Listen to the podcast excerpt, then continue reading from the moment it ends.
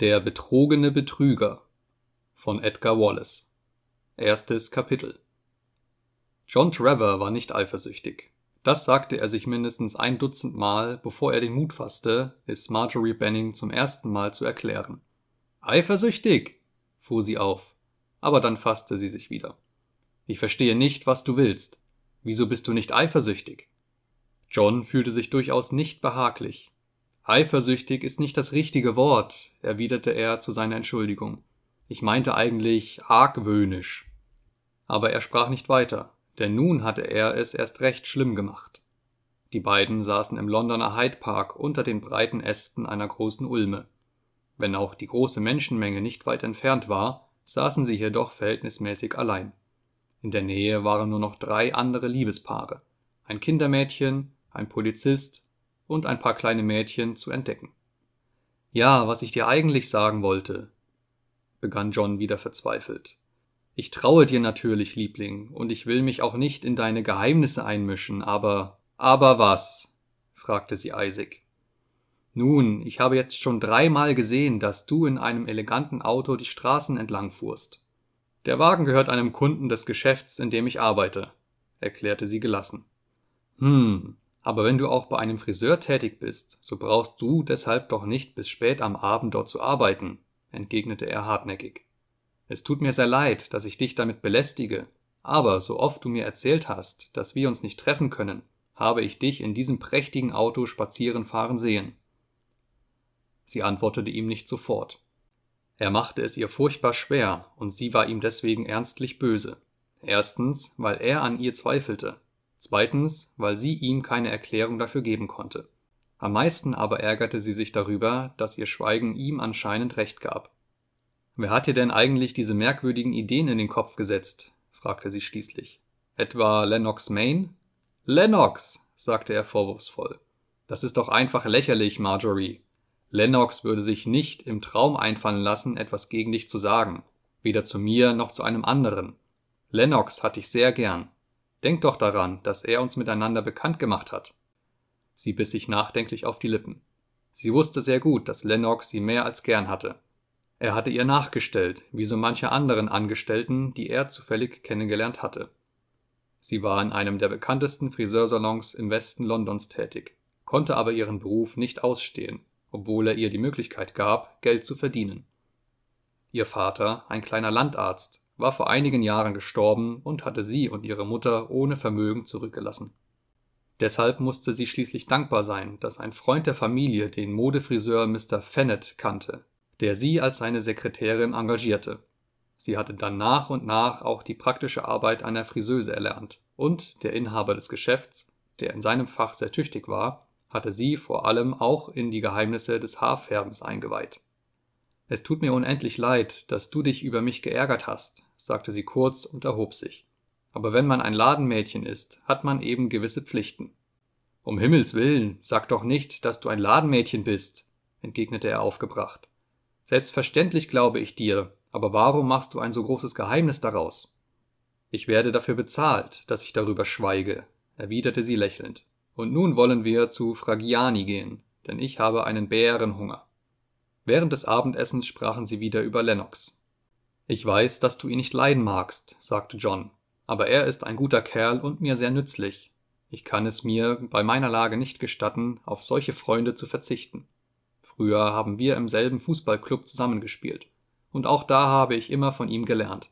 Inzwischen hat er ein großes Vermögen zusammengebracht, während ich mich noch abquäle, die nötigen tausend Pfund zusammenzubringen, damit wir beide heiraten können. Sie drückte unter dem Tisch zärtlich seine Hand.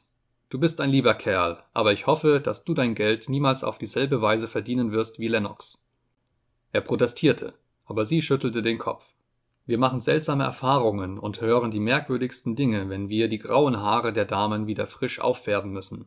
Und Lennox ist in ganz London bekannt als ein Mann, der nur von seinen Spekulationen lebt. Aber sein Onkel. Sein Onkel ist sehr reich und hasst ihn. Alle Leute wissen das. Aber darin irrst du dich, erklärte John triumphierend. Sie haben sich zwar lange Zeit nicht verstanden, aber jetzt vertragen sie sich wieder und haben sich ausgesöhnt. Gestern Abend habe ich mit Lennox gegessen, als du in deinem Luxusauto umherfuhrst. Ich will dir ja keinen Vorwurf daraus machen, Liebling. Also, ich aß mit ihm zu Abend, und er sagte mir, dass der alte Herr jetzt sehr freundlich sei. Und was noch mehr ist, fügte er mit leiser Stimme hinzu, er wird mir einen guten Tipp geben, durch den ich bald zu Geld kommen kann. Das sollte Lennox tun? fragte sie ungläubig und schüttelte den Kopf. Ich kann mir wohl vorstellen, dass Lennox selbst durch Spekulationen ein Vermögen verdient und dass er jungen, unerfahrenen Mädchen eine goldene Zukunft vorgaukelt. Aber dass er dir helfen will, glaube ich nie und nimmer. Hat er einmal versucht, dir goldene Hoffnungen zu machen? fragte er scherzend. Sie antwortete nicht darauf. Im Hause einer gemeinsamen Bekannten war ihr Lennox eines Tages vorgestellt worden. Später war sie ihm im Hyde Park begegnet, und er hatte ihr einen bestimmten Vorschlag gemacht, der sicher von pekuniärem Vorteil für sie gewesen wäre. Aber sie hatte ihn trotzdem abgelehnt. Einige Zeit darauf fuhren sie in einem Boot auf der Themse und trafen dabei John Trevor, und seitdem kümmerte sie sich nicht mehr um Lennox. Nach dem Essen gingen die beiden wieder in den Hyde Park. Als sie durch den Marble Arch gingen, kam ein nicht sehr sauber gekleideter junger Mann an ihnen vorüber, der John grüßte und ihn vertraulich angrinste. Das ist Willie Jeans, erklärte John lächelnd. Sein Vater war bei uns Stallknecht, als wir noch den Landsitz Royston hatten. Ich möchte nur wissen, was der hier in London treibt. Welchen Beruf hat er denn? fragte sie neugierig. Das ist schwer zu erklären. Hauptsächlich spioniert er in den Rennställen. Zu welchem Zweck?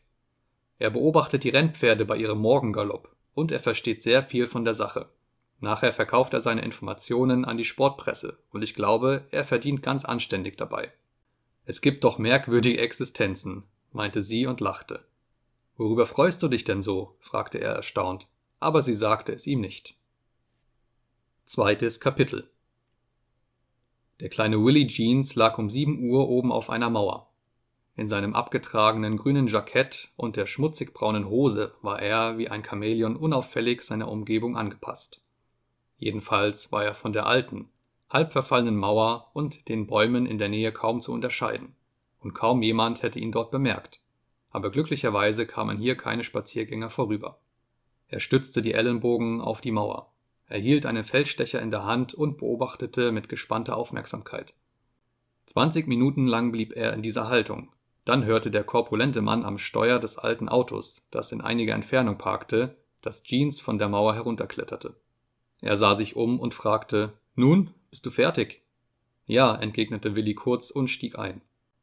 Der Dicke seufzte, ließ den Motor an und fuhr den etwas geräuschvollen Wagen zum nahen Dorf. Erst als sie an den ersten Häusern von Beldock angekommen waren, fand Willi Jeans seine Sprache wieder. Yamen ist lahm. Der dicke Mann am Steuer geriet in Aufregung und hätte beinahe das Auto auf den Bürgersteig gefahren.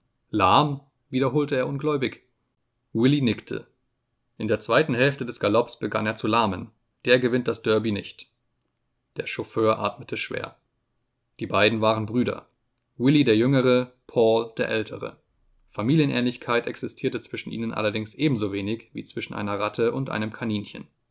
Der Wagen hielt vor dem Postgebäude von Baldock und Willy stieg nachdenklich aus. Eine Weile blieb er auf dem breiten Bürgersteig stehen und strich sich mit der Hand über die Stirn. Er wusste immer noch nicht, was er tun sollte aber endlich schien er doch einen Entschluss gefasst zu haben, denn er kam wieder zu dem Wagen zurück. Wir wollen zur Garage zurückfahren und tanken. Warum denn? fragte Paul. Ich dachte, du wolltest telegrafieren. Es kommt nicht darauf an, was du denkst, erwiderte Willi ungeduldig. Du kannst mich überhaupt gleich nach London fahren. In der nächsten halben Stunde wird die Post hier doch noch nicht aufgemacht, also ist der Unterschied nicht so groß. Der ältere Bruder versuchte zu protestieren, aber Willi kümmerte sich nicht darum. Als sie kurz darauf wieder auf der Landstraße waren, ließ sich Willy herbei, Paul die Sache zu erklären. Wenn ich von hier aus ein Telegramm schickte, würde das sehr bald im ganzen Ort bekannt sein. Du weißt doch, wie es in diesen kleinen Nestern ist, und Mr. Maine würde mir niemals verzeihen, wenn ich so unvorsichtig wäre. Willy arbeitete außer für Sportblätter auch für Lennox Maine und wurde von ihm ausgezeichnet bezahlt. Daneben hatte er noch einige andere Klienten, von denen er aber verhältnismäßig wenig erhielt. Der Mann hatte wirklich einen sonderbaren Beruf. Sein Hauptquartier hatte er in Newmarket aufgeschlagen. Da es aber auch sehr viele Rennställe außerhalb der großen Plätze gab, wo die Rennen stattfanden, reiste Mr. Jeans in die verschiedensten Orte, wenn Lennox Geheiminformationen über den Stand des Trainings zu erhalten wünschte. Es war ein außerordentlicher Glücksfall, sagte er zu seinem Bruder, als sie weiterfuhren. Ich glaube, es gibt keinen anderen Mann in England, der sich so nahe an die Pferde Mr. Greymans heranschleichen konnte wie ich. Für gewöhnlich hat er ein halbes Dutzend Leute, die die Straße abpatrouillieren, damit niemand in die Nähe kommt. Stuart Greyman besaß ein großes Landgut an der Straße nach Royston und hatte die Lage seiner Stelle so vorzüglich gewählt, dass eigentlich niemand die Pferde bei ihrer Morgenarbeit beobachten konnte. Außerdem hatte er den großen Park, in den die Pferde trainiert wurden, mit einer hohen Mauer umgeben lassen, und seine Angestellten waren äußerst zugeknöpft. Von anderen Stellen konnte man ab und zu wertvolle Mitteilungen bekommen, wenn man mit einem der Angestellten auf gutem Fuß stand, aber Grayman bezahlte entweder seine Leute so gut, dass sie nicht aus der Schule plauderten, oder er wählte sie mit ungewöhnlicher Sorgfalt aus. Infolgedessen war er vielen etwas unheimlich. Seine Pferde gewannen unerwarteterweise, und er hütete seine Stallgeheimnisse so gut, dass niemand etwas wusste, bevor das Rennen zu Ende war. Wenn Pferde seines Stalles gewannen, waren es fast immer Überraschungssiege. Er konnte daher auch günstige Wetten für seine Pferde abschließen. Jeder Versuch, seine Tiere zu beobachten, war bisher fehlgeschlagen. Willie Jeans Genugtuung war deshalb nicht unberechtigt. Sein Erfolg grenzte fast ans Wunderbare. Das staubbedeckte Auto hielt auf einem schönen Platz im Westen Londons an. Willie stieg aus und klingelte an der Tür eines vornehmen Hauses. Der Butler war empört, als er das wenig vorteilhafte Äußere des Besuchers sah, und es dauerte einige Zeit, bis er Willie Jeans anmeldete. Lennox Main saß beim Frühstück und war durchaus nicht empört, als er Jeans sah. Nehmen Sie Platz, sagte er kurz, als der Butler das Zimmer verlassen hatte. Nun, was gibt es? Willie erzählte, was er beobachtet hatte, und Lennox Main hörte nachdenklich zu. Dieser verteufelte alte Kerl, sagte er leise, aber nicht ohne Bewunderung. Man sollte es doch kaum für möglich halten, dass er sich so verstellen kann. Willie Jeans war über diese Äußerung etwas überrascht. Lennox saß einen Augenblick tief in Gedanken versunken. Dann sagte er plötzlich Sie sind sich natürlich darüber im Klaren, Jeans, dass dies ein Geheimnis ist. Es darf nicht herauskommen, dass Yamen nichts taugt. Sie werden erstaunt sein, wenn Sie hören, dass mich mein Onkel vor zehn Minuten aus Baldock anrief und erklärte, dass Yamens Morgengalopp außerordentlich befriedigend verlaufen sei. Das Pferd werde bestimmt das Rennen machen. Was? fuhr Willi empört auf. Es lahmt doch ganz entsetzlich. Daran zweifle ich nicht, aber Mr. Grayman hat wohl einen guten Grund, allen Leuten zu erzählen, Yamen sei in bester Form. Welche Pferde haben denn sonst noch an dem Morgenritt teilgenommen? Ich kenne sie nicht besonders gut, aber der Hengst, der an der Spitze lag, war prima. Gegen den kann keins der anderen Tiere aufkommen. Ich konnte den Galopp nicht mit der Stoppuhr kontrollieren, aber ich weiß, dass es eine vorzügliche Leistung war. Sind Sie auch ganz sicher, dass es Yamen war, der lahm wurde? Natürlich, ich habe ihn doch im letzten Jahr in Escott und Newmarket gesehen. Man kann das Pferd ja schon wegen seiner weißen Fesseln mit keinem anderen verwechseln. Lennox dachte nach. Und welches Pferd lag an der Spitze? Es war vollkommen braun und hatte kein einziges weißes Fleckchen am ganzen Körper. Hm, das muss Fairyland sein. Das muss ich mir merken. Ich danke Ihnen jedenfalls, dass Sie mir die Nachricht gebracht haben. Er entließ seinen Besucher mit einem Nicken. Und denken Sie daran. Ich bin stumm wie eine Auster und still wie das Grab, erwiderte Willi, während er die beiden Banknoten einsteckte, die ihm Lennox über den Tisch zuschob. Als Mr. Main allein war, dachte er nach. Er machte seinem Onkel nicht den geringsten Vorwurf. Als Spieler hatte er bisher die besten Erfolge gehabt. Er spekulierte auch an der Börse und wettete auf Pferde. Aber er hatte sich getäuscht, als er seinen Onkel Stuart Grayman, den Bruder seiner Mutter, für unintelligent hielt. Er hatte Geheiminformationen, die dieser ihm unter dem Siegel der Verschwiegenheit mitgeteilt hatte, weitergegeben, und sein Onkel hatte davon erfahren. Dadurch war es zu einer Entfremdung zwischen den beiden gekommen, die fünf Jahre dauerte. Erst kürzlich, als der alte Grayman ihn zufällig getroffen und ins Carlton zum Mittagessen eingeladen hatte, war eine Versöhnung zustande gekommen. Der Alte hatte ihm dabei ziemlich barsch erklärt, dass er ihm verziehen habe. Dieser verfluchte alte Kerl, sagte Lennox bewundernd. Beinahe hätte er mich doch hereingelegt. Grayman hatte ihm im Vertrauen geraten, beim Derby auf Yarman zu setzen. Lennox Main traute niemandem, am wenigsten seinem Onkel, den er noch immer für seinen heimlichen Feind hielt. Deswegen hatte er auch Willie Jeans nach Baldock geschickt, um die Angaben Mr. Graymans zu kontrollieren. Yamen war vorher erst zweimal auf der Rennbahn erschienen, und man hatte in der Sportpresse nichts über ihn erfahren. Daher war es schließlich nicht von der Hand zu weisen, dass ihm der alte Greyman alles über den dreijährigen Hengst erzählt hatte. Dieser schlaue alte Fuchs wollte ihn also hereinlegen. Glücklicherweise hatte Lennox bisher noch keine einzige Wette auf Yarman abgeschlossen. Eine ebenso große Enttäuschung wie Yarman war Marjorie Benning für ihn. Lennox gestand sich sogar ein, dass sie der größte Fehlschlag gewesen war, den er jemals erlebt hatte. Und doch war es ihm zu Anfang so leicht erschienen, sie zu gewinnen. Es war ein merkwürdiger Zufall, dass das Telefon klingelte, als er an sie dachte, und dass John Trevor ihn anrief.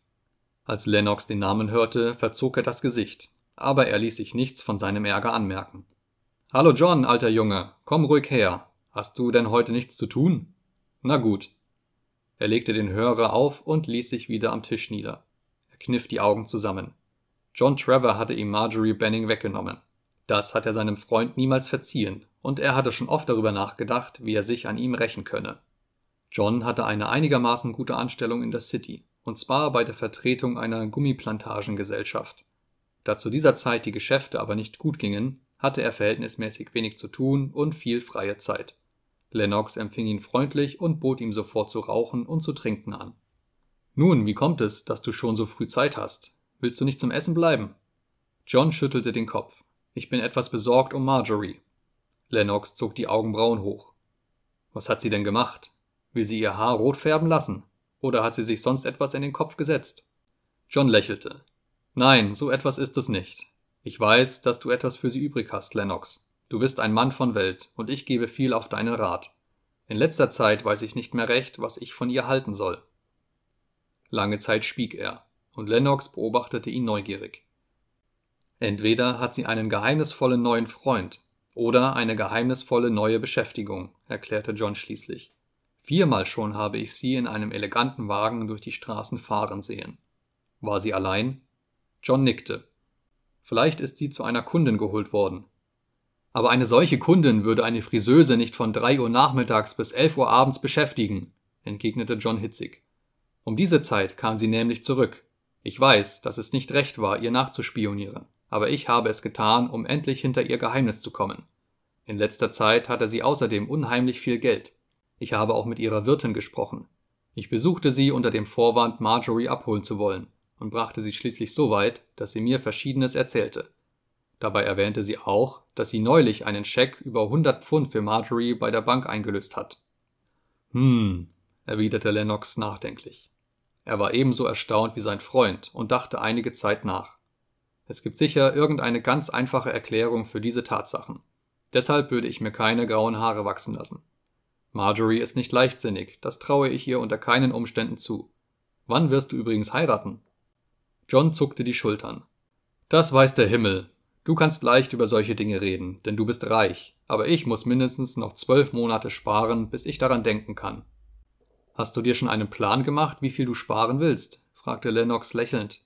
Tausend Pfund. Und sechshundert habe ich erst zusammen.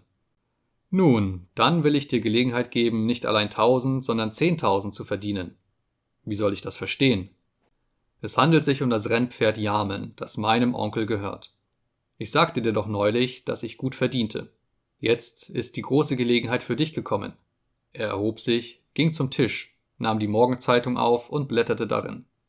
Hier kannst du lesen, wie die Wetten stehen. Yamen, 6 zu 100. Yamen gewinnt aber das Derby bestimmt, und dann kannst du dein kleines Mädchen heiraten. Ich kann heute noch Wetten für dich abschließen. 600 zu 10.000. Morgen sind die Chancen sicher nicht mehr so günstig. Aber wo denkst du hin? Ich bin doch nicht so reich, dass ich 600 Pfund aufs Spiel setzen könnte, erwiderte John atemlos. Lennox lachte. Wenn du wüsstest, wie gering das Risiko ist, würdest du nicht so viel Aufhebens davon machen. Ich sage dir, hier kannst du das Geld direkt auf der Straße finden. Nehmen wir einmal an, ich setze 60 Pfund auf das Pferd. 60 Pfund, wiederholte Lennox verächtlich. Aber mein lieber Junge, welchen Zweck hätte denn das? Hier hast du nun einmal eine große Chance, und wenn du nicht ganz blödsinnig bist, nützt du sie. Morgen gibt es wahrscheinlich nur sechsfachen Gewinn. Wenn du jetzt zupackst, kannst du in ein paar Tagen ein Vermögen machen.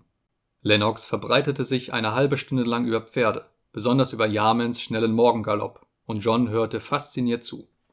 Ich werde jetzt einen Buchmacher anrufen und eine Wette für dich abschließen, erklärte Lennox dann. Nein, warte noch.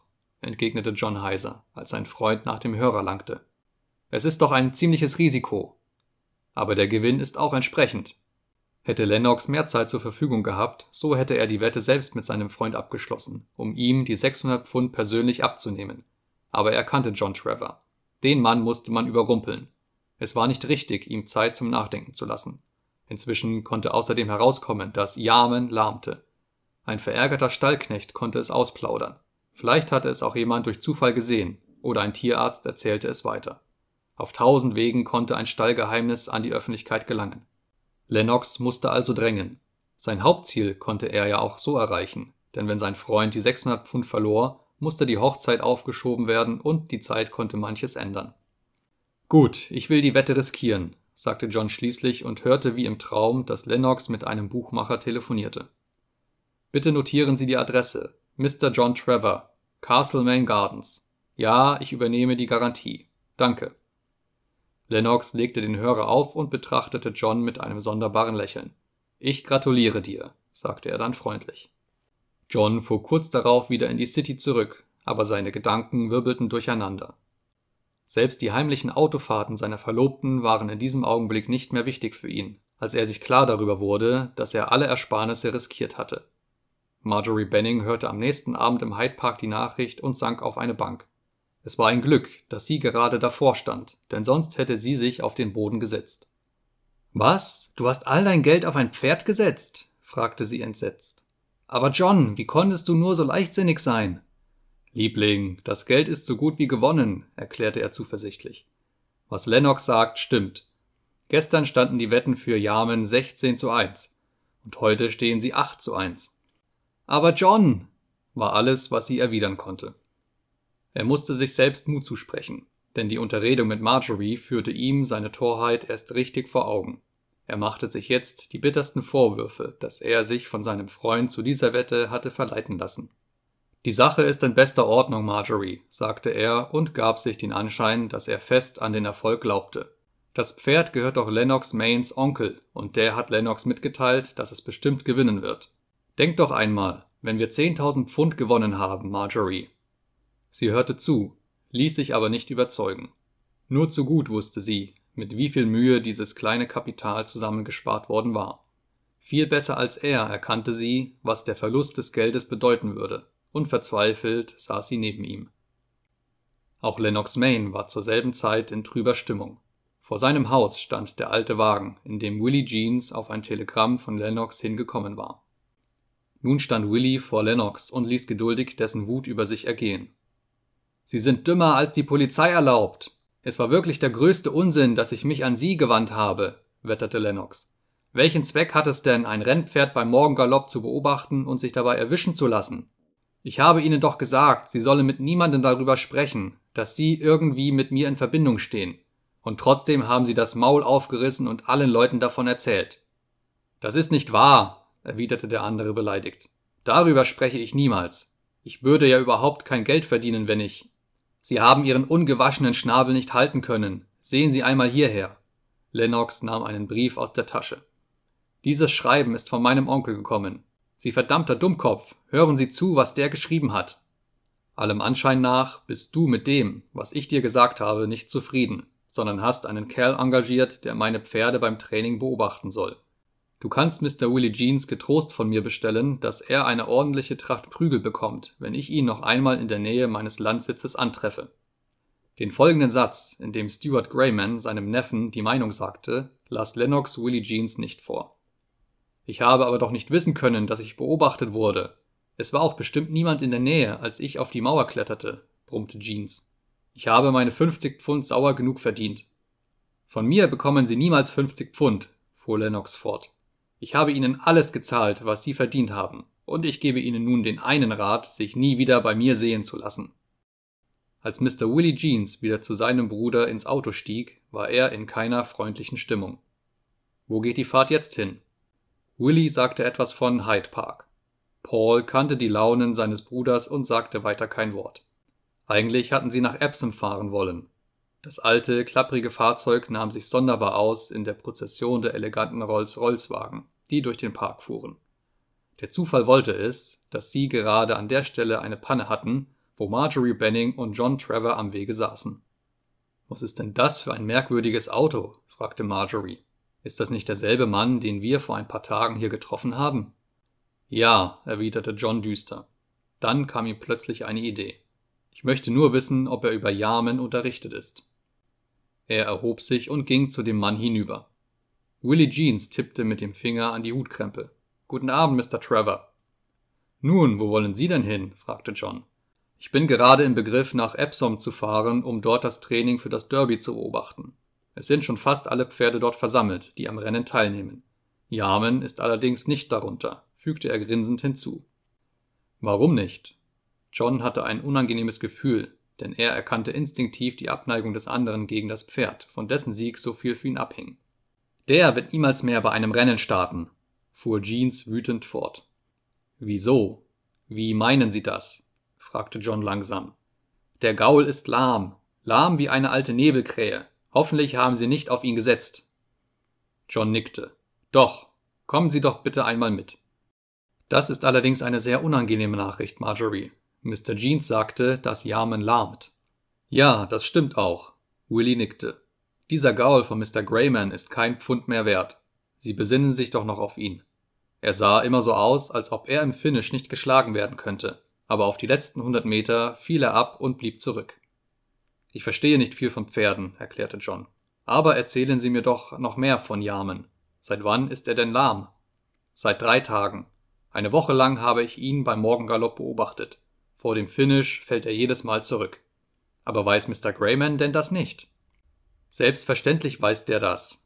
Er hat Lennox Maine zwar das Gegenteil gesagt und erklärt, Yamen würde unter allen Umständen gewinnen, aber ich habe Maine gesagt, wie sich die Sache wirklich verhält. Gedankt hat er mir allerdings nicht dafür, er hat nur geschimpft. Wann haben Sie es ihm denn gesagt? fragte John, der bleich geworden war. Vorgestern bin ich direkt zu ihm gefahren. Lennox Maine musste also von der Katastrophe gewusst haben, als er die Wette vorschlug. John war so bestürzt, dass er kaum sprechen konnte. Das kann doch nicht stimmen, sagte er dann. Lennox würde niemals.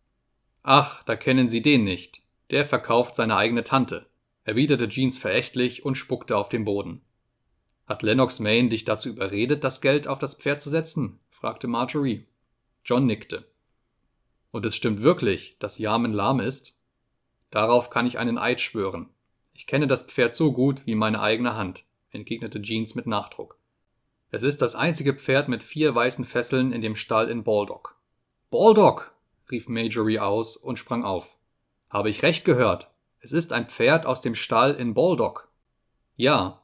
Wem gehört denn der Rennstall? fragte sie schnell. Mr. Grayman. Was ist denn das für ein Mann? Beschreiben Sie ihn mir doch. Er ist ungefähr 60 Jahre alt, hat graues Haar und ist furchtbar zäh. Ich sage Ihnen, das ist ein verschlagener Teufel. Der steckt Lennox Maine hundertmal in die Tasche. Sie schwieg lange, nachdem Willie Jeans gegangen war. John, würdest du mich zum Derby nach Epsom mitnehmen? fragte sie dann unvermittelt. Um Himmels willen, ich habe es bisher für unmöglich gehalten, dass du dich für ein Rennen interessieren könntest. Aber es hat ja alles keinen Zweck. Es wird nur eine furchtbare Katastrophe. Willst du mich nicht mit zum Rennen mitnehmen? Du kannst doch ein Auto für den Tag mieten, dann können wir vom Dach des Wagens aus das Rennen beobachten. Er nickte erstaunt. Früher hatte sie nie das geringste Interesse für Pferderennen gezeigt. Drittes Kapitel Es musste etwas über die schlechte Form Yamens in die Öffentlichkeit gedrungen sein, denn am Morgen des Rennens standen die Wetten für ihn auf 1 zu 25, und in den Morgenzeitungen konnte man sogar einige Bemerkungen über das Pferd lesen. Die Sportpost schrieb zum Beispiel Wie wir hören, steht es nicht gerade sehr gut um Yamen, den Mr. Grayman für das Derby in Epsom gemeldet hat. Es ist vielleicht nicht richtig, wenn man das Pferd als unbekannt bezeichnet, denn es hat schon zweimal an Rennen teilgenommen. Aber niemand hatte eine Ahnung, dass es an dem Rennen in Epsom teilnehmen sollte, bis plötzlich sein Name in den Wettlisten erschien. Wir hofften schon um Mr. Stuart Graymans willen, der ein Sportsmann ist, dass die Gerüchte über Yamen nicht zutreffen. Marjorie hatte noch nie ein Rennen besucht. Epsom war daher ein großes Erlebnis für sie. Diese sportliche Veranstaltung wirkte auf sie wie ein großes Volksfest aber die wimmelnden Massen, die sich hier versammelt hatten, flößten ihr zugleich Angst ein. Als sie oben auf dem Dach des Autos stand, versuchte sie, die Zahl der Menschen zu schätzen. In dichten Haufen drängten sie sich auf den Tribünen, auf den Sattelplätzen und an den Barrieren, und nach jedem Rennen war eine große Bewegung zu beobachten. Das Durcheinander von Menschen und Farben, die verschiedenen Buden und die bunten Plakate nahmen Majorys Interesse zunächst mehr in Anspruch als die Rennpferde selbst. Es gehen allerhand Gerüchte um, sagte John, der von einem kurzen Erkundungsgang zurückkam. Ich habe gehört, dass Yamen überhaupt nicht am Rennen teilnehmen soll. In den Zeitungen standen ja auch schon verschiedene Notizen, die einen darauf vorbereiteten. Ich fürchte nur, Liebling, dass ich einen großen Fehler machte, als ich auf das Pferd setzte. Marjorie beugte sich zu ihm herab und zu seinem größten Erstaunen drückte sie ihm ein Papier in die Hand. Was hast du denn da? Eine Banknote? Du willst doch nicht am Ende auch noch wetten. Sie nickte. Ich möchte, dass du für mich wettest. Auf welches Pferd denn? Auf Yamen. Yamen? wiederholte er. Er traute seinen Ohren nicht. Dann sah er auf die Banknote. Es war ein Hundert-Pfund-Schein. Sprach und hilflos schaute er Marjorie an. Aber das musst du nicht tun. Das darfst du nicht. Bitte, Tu, was ich dir gesagt habe, drängte sie. Er bahnte sich einen Weg durch die Menge. Nachdem das Rennen, das augenblicklich gelaufen wurde, vorüber war, trat er zu einem Buchmacher, dessen Name ihm bekannt war. Die Nummern der Pferde wurden gerade hochgezogen, als er zu Marjorie zurückkehrte. Beinahe hätte ich es im letzten Augenblick doch noch unterlassen, für dich zu wetten. Ich wäre aber sehr böse auf dich gewesen, wenn du meinen Wunsch nicht erfüllt hättest. Aber ich verstehe gar nicht, wieso du, begann er. Dann brach er plötzlich ab, als die letzten Nummern hochgezogen wurden. Yamen startet also doch. Niemand wusste besser als Marjorie, dass Yamen an dem Rennen unter allen Umständen teilnehmen würde. Sie betrachtete die hellblaue Jacke des Jockeys bei der Parade der Pferde. Dann sah sie auf die weißen Fesseln des rassigen Tieres. Ihre Arme schmerzten, weil sie dauernd das Glas hielt. Sie nahm es nicht von den Augen, bis die Tausende von Menschen durcheinander schrien, dass das Feld gestartet sei. Das Pferd mit dem blauen Jockey war das dritte, als das Feld den Hügel hinaufjagte, und das vierte bei der großen Kurve an der Eisenbahnlinie. Als die Pferde in die Gerade einbogen, holte Yamen auf. Dann hörte Marjorie den lauten Ruf eines Buchmachers ganz in der Nähe. Yamen macht das Rennen todsicher. Und Yamen setzte sich tatsächlich an die Spitze des Feldes und gewann das Rennen in glänzender Form mit drei Längen. Ich weiß nicht, wie ich meine Geschichte beginnen soll, sagte Marjorie, als sie mit John beim Abendessen saß, zu dem sie ihn eingeladen hatte. Die Sache fing vor einem Monat an. Damals kam ein älterer Herr in unseren Laden und hatte eine längere Unterhaltung mit Mr. Fennett, unserem Chef. Nach etwa zehn Minuten wurde ich in das Privatauto gerufen und Mr. Fennett erklärte mir, dass der Herr einen Spezialauftrag habe und jemanden brauche, der besonders gut Haare färben könne. Zuerst dachte ich, es handle sich um den Kunden selbst, und es tat mir schon leid, dass dieser gut aussehende ältere Herr sein schönes silbergraues Haar färben lassen wollte. Ich erfuhr nicht, was ich eigentlich machen sollte, bis ich in der nächsten Woche mit einem Auto nach Baldock geholt wurde. Da erst klärte er mich auf. Er fragte mich, ob ich die nötigen Mittel bei mir habe, um Haare zu bleichen und braun zu färben. Als ich bejahte, weihte er mich in das Geheimnis ein. Er sagte, er habe ein Pferd mit weißen Fesseln, das ihm durchaus nicht gefalle, und gab mir den Auftrag, die Fesseln des Tieres so braun zu färben wie das übrige Fell. Zuerst lachte ich und glaubte, er mache einen Scherz, aber das war nicht der Fall. Ich wurde tatsächlich in den Stall dieses fabelhaften Pferdes geführt. Noch nie habe ich einen so fügsamen Kunden gehabt, der mir so wenig Schwierigkeiten machte, fügte sie lächelnd hinzu. Und du hast wirklich die Beine braun gefärbt. Sie nickte. Damit war meine Aufgabe aber noch nicht erledigt. Bei einem anderen Pferd musste ich nämlich die Haare an den Fesseln bleichen. Inzwischen habe ich erfahren, dass dieses Tier Junket heißt. Alle paar Tage musste ich nun nach Baldock kommen und das Färben und Bleichen wiederholen. Mr. Grayman hatte es meinem Chef zur Bedingung gemacht, dass meine Tätigkeit geheim gehalten werden sollte. Und ich habe auch mit niemandem darüber gesprochen. Nicht einmal dir habe ich davon erzählt. Als du mich damals in dem eleganten Auto sahst, war ich auf dem Weg nach Baldock, um die beiden Pferde zu behandeln, erklärte sie lachend. Ich verstehe nichts von Rennpferden und hatte nicht die geringste Ahnung, dass das Pferd, das ich färbte, Yamen heißt. Das wurde mir erst in dem Augenblick klar, in dem Willie Jeans den Namen Baldock erwähnte. Am nächsten Morgen wurde ich von Mr. Grayman geholt, um die braune Farbe von Yamens Beinen wieder zu entfernen. Er sagte mir, er habe seine Meinung geändert. Das Pferd solle beim Rennen doch wieder weiße Fesseln haben. Darauf fasste ich Mut und vertraute ihm an, dass du so viel Geld auf Yamen gesetzt hättest.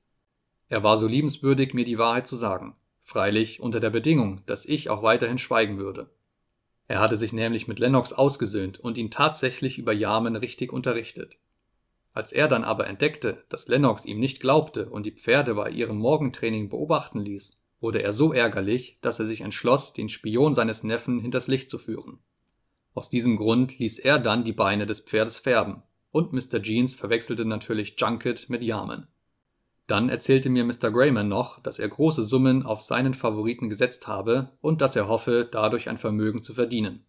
Dann hast also, außer Grayman, du allein von all den vielen Leuten in Epsom gewusst, dass Yamen gewinnen würde. Hätte ich sonst hundert Pfund auf ihn gesetzt. Du wirst doch nicht glauben, dass ich so leichtsinnig gewesen wäre.